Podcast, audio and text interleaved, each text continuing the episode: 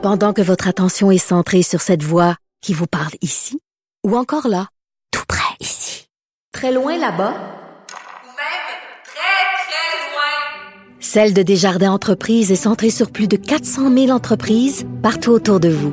Depuis plus de 120 ans, nos équipes dédiées accompagnent les entrepreneurs d'ici à chaque étape pour qu'ils puissent rester centrés sur ce qui compte, la croissance de leur entreprise. Cube Radio. Mario Dumont et Vincent Dessureau. Joignez-vous à la discussion. Appelez ou textez le 187 Cube Radio 1877 827 2346. Alors Alexandre, dans les nouvelles, il y a le Royaume-Uni où Boris Johnson vient d'annoncer, là-bas ça se faisait, c'est comme un grand discours à la nation en soirée.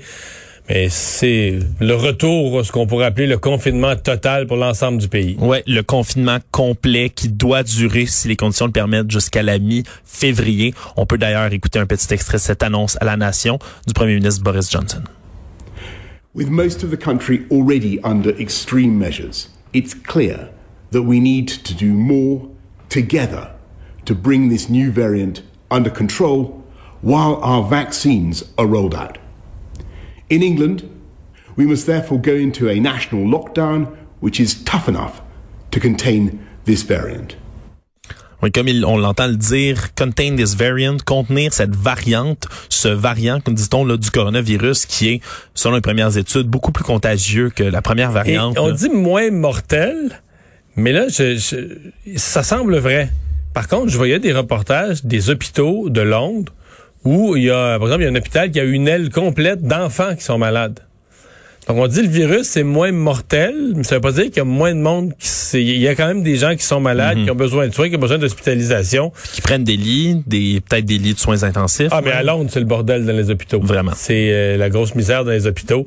Mais donc, c'est un mois de confinement complet Oui, annoncé tout de suite après les fêtes. Comme au printemps, dit-on, là, les écoles fermées, là, tout fermé vraiment. Commerce, tout, tout, tout. Oui, tout fermé. Ça avait déjà été annoncé à partir de minuit ce soir en Écosse, entre autres, où c'était là. Au début, on appelait à éviter les déplacements, puis c'est devenu littéralement confinement total, comme au mois de mars, pour un mois. Là, on dit là, pour tout le mois de janvier, on veut confiner, on veut donner un grand coup de barre. C'est ce qui, c'est ce qui euh, est réclamé par plusieurs depuis un bout, là, justement, pour donner ce grand coup, pour stopper la propagation du virus, parce que là, en ce moment, au Royaume-Uni, tu le dis, euh, le nombre de cas quotidiens qui dépasse les 50 000 depuis plusieurs jours, 59 000 aujourd'hui, 75 000 morts à date au Royaume-Uni, donc un des pays qui est le plus endeuillé en Europe, entre autres.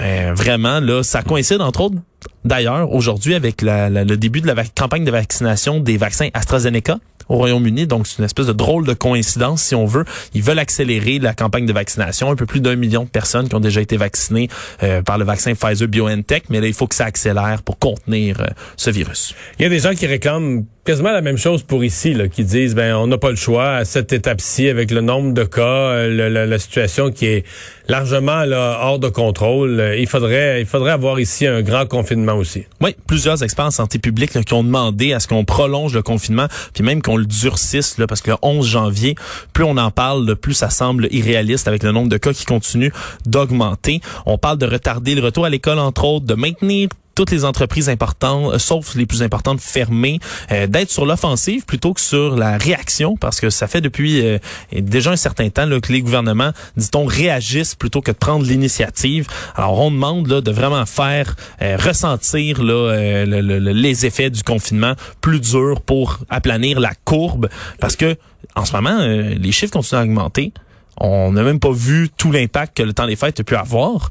Puis comme il n'y avait pas d'école, que la plupart des entreprises sont fermées, que les gens sont en vacances, puis que le nombre de cas continue d'augmenter, ben, il est clair qu'il y a une transmission communautaire. Ben ouais, mais il y a eu, on n'a jamais été vraiment en confinement. Jusqu'au 24 décembre, les magasins étaient bien pleins.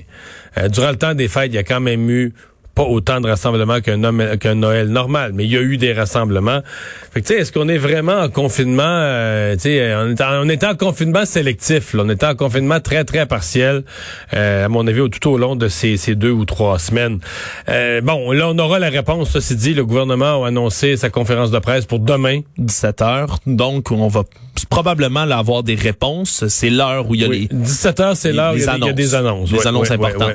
que ça va être euh, ça va être important de suivre ça tout le long. Tu le dis, c'est un confinement sélectif. Puis moi, j'ai eu cette pensée-là. Samedi, là, je suis allé marcher dans le, parc La Fontaine, ici à Montréal. C'était bondé de monde. Puis là, je dis, c'est sûr, on peut prendre les parcs, on peut aller se promener, mais il y avait des, des, des, dizaines, voire des centaines de personnes sur la patinoire, en gros moton.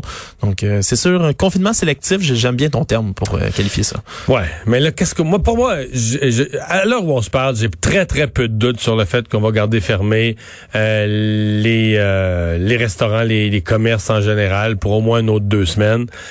Pour moi, ce qui est moins clair, c'est ce que le gouvernement va faire avec les écoles. Pour le secondaire, j'ai l'impression qu'on va vouloir aller euh, rester en enseignement à distance parce qu'on est quand même plus équipé au niveau informatique, etc. Pour le primaire, est-ce qu'on laisse les enfants du primaire à la maison pour un autre deux semaines? J'en doute. On va peut-être forcer pour revenir, mais on va parler tout à l'heure avec José Scalabrini, d'ailleurs, les enseignants qui se posent eux-mêmes des, questions là-dessus. Euh, il y a encore un groupe d'experts là, qui recommande qu'on reconnaisse officiellement les aérosols, donc les gouttelettes dans l'air, là, euh, dans la transmission du virus.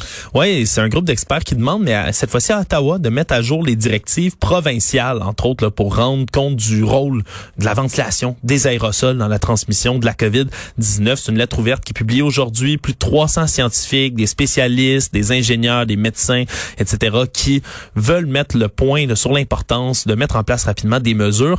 Entre autres, on voit dans ceux-ci Gaétan Barrette, hein, l'ancien ministre de la Santé, député euh, ici du Parti libéral du Québec, docteur Amir Kadir, Alain Vadeboncoeur, l'épidémiologiste Nima Machouf, bref, toutes sortes de scientifiques qui veulent mettre le point là-dessus parce que c'est une reconnaissance, oui, qui a été faite partiellement, mais qui n'amène pas d'amélioration notable des mesures de protection. Entre autres, il estime que les gouvernements provinciaux informent pas assez la population des risques de transmission par voie aérienne, puis font quelques recommandations, entre autres, même si on est, tant qu'on est en dedans, même si on est très loin, de porter tout de même le masque en se disant que ça peut prévenir justement euh, les aérosols, de faire attention aux lieux bondés même en dedans, même avec le masque. Bref, et faire attention aussi aux activités qui peuvent être propices aux aérosols, en générer plus, crier, chanter, tousser, éternuer, respirer fort. Bref, tenir compte de tout ça. Mais sur cette question-là, dans les écoles, il faut quand même rappeler que la situation est toujours... Euh totalement flou. Euh, on a eu cette commission parlementaire où le docteur Arruda dit ouais ben on n'est pas fermé à ça, mais on n'a pas les preuves. Docteur Massé qui en avait rajouté là-dessus, on n'a pas les preuves encore. Et donc, on avait ce groupe de travail qui a reporté ses conclusions après les fêtes. Donc, euh, on, on, si on recommençait l'école lundi prochain, on n'aurait toujours pas de ventilation appropriée dans les écoles. Oui, aucune recommandation depuis que ça a été annoncé, ce comité de travail là-dessus, le 10 novembre dernier. Euh, puis déjà, il y a des pays, l'Allemagne, la Chine, entre autres, qui eux ont investi des grandes sommes sur des systèmes de ventilation. En Italie, en Nouvelle-Zélande, c'est vraiment des messages de santé santé qui sont diffusés sur les dangers des aérosols. Donc, euh, il y a du travail à faire et sur la prévention et sur la qualité de l'air elle-même. Aux États-Unis, tous les yeux sont tournés vers la Georgie et pour deux raisons. D'abord, il y a demain des élections sénatoriales en Georgie qui vont décider du contrôle du Sénat. Oui, qui sont très importantes. Une course qui va donc euh, culminer demain. Mais c'est pas ça qui retient le plus d'attention, Mario, depuis hier. C'est l'appel du président au secrétaire d'État. Another perfect phone call, dirait certains. Oui. Peut-être pas. Pas sûr que c'est un appel parfait. En fait, un long appel euh, assez particulier parce que c'est c'est le président qui appelle un responsable d'élection. Oui. Est-ce qu'on imagine Justin Trudeau qui placerait un appel de 55 minutes au patron d'Élection Canada? Non, ben, c'est inconcevable. Là, je suis même pas à l'étape qui dit en cours d'appel, et là, il faut que tu me trouves 12 000 votes. Là. Ouais. Mais juste le fait qu'il l'appelle, on dirait, c'est un scandale. Là. Tu peux pas appeler l'administrateur, le, le, le, le président peut pas appeler l'administrateur des élections. Oui. Donc, dans un appel d'à peu près une heure, là, il a appelé ce responsable, qui est un républicain, soit dit en passant, Brad Raffensberger, en lui demandant donc de trouver des votes, trouver des bulletins de vote pour l'aider à gagner. Il dit tout ce que je veux, c'est trouver 11 780 bulletins de vote. On peut d'ailleurs écouter un extrait de cet appel ahurissant. You should want to have an accurate election, and you're a Republican. We believe that we do have an accurate election. You can't let that happen. That's that's a big risk. I just want to find uh, 11,780 votes, which is one more than we have, because we won the state. Mais c'est fort parce que Trump dit on a gagné l'élection, Puis il faudrait que tu trouves les votes pour le prouver. ah oui, oui, on, on l'a gagné. Puis il dit d'ailleurs à plusieurs reprises, on l'a gagné probablement par des centaines de milliers de voix, mais c'est c'est pas important. Trouve-moi-en 11 780, c'est un de plus que ce que j'ai besoin pour gagner. Donc euh, donne-moi ça, puis on, on, les trouve. Tu peux dire que tu as recompté. Hein, euh, parle d'un recomptage. C'est un appel qui est enregistré à son insu, qui a été publié Oui, parce hier. que le type, même s'il est un républicain, se sentant sous pression, probablement mal à l'aise avec un appel du président, il a fait le choix de d'enregistrer l'appel et a rendu public l'enregistrement. Ben, en fait, c'est le Washington Post. On sait pas trop comment il l'a obtenu. obtenu, ouais, mais ben ouais. On, on peut s'imaginer le travail derrière tout ça. Mais là, il y a un trouble, il y a un malaise qui est palpable, évidemment, chez les démocrates, là, qui ont hurlé, évidemment, là, euh, sur ces pressions-là, que c'est répréhensible, que ça met la démocratie à bas. C'est eff- effectivement, c'est tout un, un choc. Mais même dans le côté républicain, là, il y a plusieurs élus, Adam Kissinger, entre autres, là, qui appelaient le reste du membre de son parti à ne pas suivre Donald Trump là-dedans. Puis c'est un appel, Mario, qui est complètement fou. Tout, tout le long de l'appel, ça, ça se poursuit. Il invoque théorie du complot sur théorie du complot. Oui, parce que c'est un des points. Il parle toutes les théories du complot dont on se moque, qui circulent sur Internet. On se dit, est-ce que le président euh, manipule les gens avec ces théories du complot? Parce que moi, je l'ai pas écouté au complet l'enregistrement, mais des gens qui l'ont écouté ont- m'ont dit, on dirait qu'il se croit. On dirait que lui, il est comme les, les, les, les, pauvres personnes, les pauvres complotistes avec peu d'instructions qui lisent ça puis qui se disent ah ça doit être vrai, ils disent sur internet ça doit être vrai. Mais t'as l'impression que le président il croit vraiment là. Ouais, puis tu sais, j'adore me pencher sur les théories du complot puis sur leurs impacts, mais la, la John Donovan, qui est la, la directrice de recherche du Shorenstein Center on Media de la Harvard Kennedy School, qui a dit, par rapport à cet appel-là, après l'avoir écouté, elle a dit que M. Trump, le président, est parvenu à résumer dans un monologue de 10 minutes, ce qui pourrait prendre à une personne moyenne des années à réunir en qualité de théorie du complot. Ouais, oui, c'est vraiment là, un condensé de fou sur plein de théories qui ont aucun fondement. Et tout ça tombe, tu l'as dit juste avant, et que la campagne en Géorgie culmine pour le contrôle du Sénat. Si les, si les démocrates veulent l'emporter, ce serait les deux sièges, faut le dire. Ce serait 50-50. Et c'est la vice-présidente Kamala Harris qui trancherait sur ces questions-là à partir de là. Euh, le bye-bye qui a fracassé des records de code d'écoute. Ouais, faut, faut croire que les Québécois et les Québécoises ont écouté Ben, François moi, Legault. Je regardais les chiffres puis je me disais si t'as- si t'ajoutes les gens qui sont habituellement en Floride, dans le sud, à l'écoute habituelle du bye-bye, t'arrives à peu près à ça. Là. Ben oui, C'est juste sur- qu'il y a plus de monde à la maison? Ouais, puis là on parle de, de, de téléspectateurs en direct, 3 814 000 téléspectateurs, donc c'est une augmentation de près de 900 000 personnes par rapport à l'an dernier qui était en- un peu en bas de 3 millions. Donc euh, vraiment, là, des grandes cotes d'écoute, ça a fracassé tous les records, des données qui devraient être confirmées là, d'ici deux semaines, c'est préliminaire tout ça. Mais euh, oui, ils ont écouté le premier ministre François Legault, il va falloir qu'ils l'écoutent aussi demain soir à 17h, Oui. je le rappelle. Euh, problème de vol pour le Père Noël Oui, en euh, Californie. Oui, mais là, je fais un petit retour sur les nouvelles un peu plus, un peu plus légères qui ont, qui, qui étaient là pendant le temps des fêtes. Euh, juste avant Noël, il y a un homme de Californie qui faisait du parapente, qui est un habitué du parapente près de la communauté de Rio Linda dans le nord de la Californie. Et là, il a eu une bonne idée. Il s'est dit, ah, je vais me déguiser en Père Noël. Puis en voulant faire une bonne action, aller distribuer, lancer des cannes de bonbons aux enfants. En parapente. En parapente, en se promenant. Puis C'est un habitué du quartier. Les gens le voient souvent se- survoler la ville. Et là, le problème, c'est qu'il est allé pour distribuer ces bonbons-là près d'une école dans une région où il y avait tellement de fils électriques que, tu vois la suite, il a fini par s'empêtrer complètement, habillé là, avec son, son, son uniforme de Père Noël au complet, sa grosse poche de bonbons, dans les fils électriques, ce qui a fait qu'il y a des gens, des enfants, des passants, tout le monde s'est amoncelé autour. Heureusement, il n'a pas été blessé, mais ils ont dû quand même couper le courant à plusieurs centaines de résidences. Là, les le échelles, les enfants étaient inquiets, les images étaient partagées sur les médias sociaux. Finalement, les pompiers qui ont écrit sur leur Twitter que le Père Noël était sain et sauf et qu'il s'était fait réprimander quand même par les pompiers, que la prochaine fois, il fallait qu'ils utilisent des rennes pour se déplacer et non pas un parapente. Bon, c'est jamais arrivé avec les reines, pareille euh, Non, situation. non, jamais.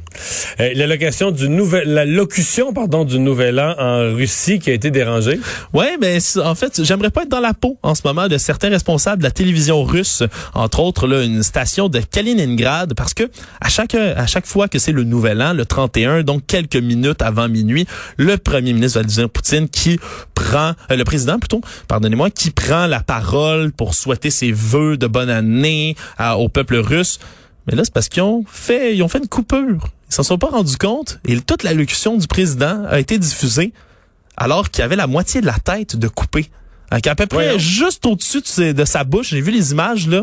On voyait juste sa bouche comme en gros plan. L'image avait été comme trop rapprochée. Fait que t'avais un petit bout de son torse, sa bouche. C'est tout ce qui parlait. Il avait l'air d'être comme décapité en deux. Ça, a- ça a duré de longues minutes avant Qu'est-ce qu'il y avait dans l'autre partie de l'écran?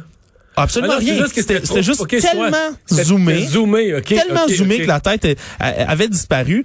Et là, euh, ça a pris trop de temps. Ils ont fini par débrancher tout ça, mettre de la musique pour la fin de la locution. Et là, on parle qu'il y a une enquête interne et que les responsables seront sévèrement punis.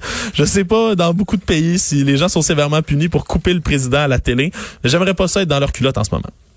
Merci.